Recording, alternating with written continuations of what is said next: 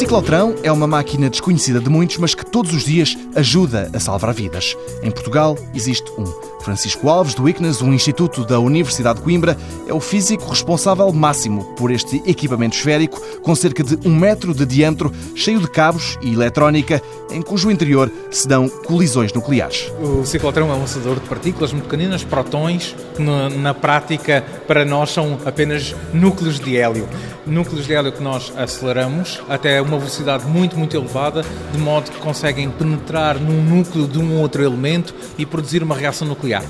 Através dessa reação nuclear, transformamos uns elementos que existem na natureza em elementos radioativos que depois servem para emitir este sinal que vai ser o sinal base dos exames que fazemos aqui.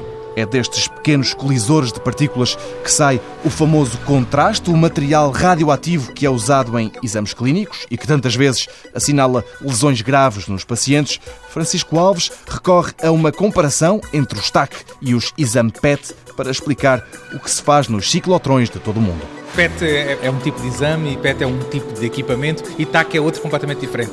E a diferença é a diferença central disto tudo. É que enquanto que em TAC se faz um exame que é da anatomia, em PET faz-se um exame que é funcional. Muito funcional. A substância radioativa percorre o organismo e vai seguir um caminho que é um caminho metabólico funcional.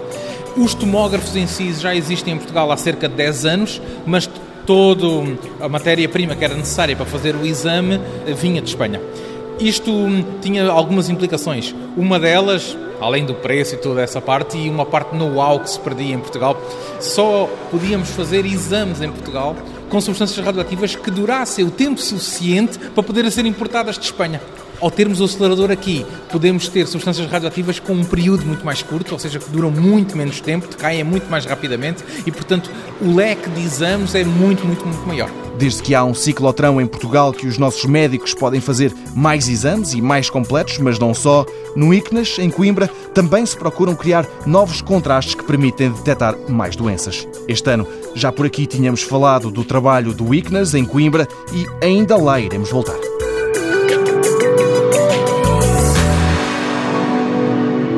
Mundo Novo, um programa do Concurso Nacional de Inovação BSTSF.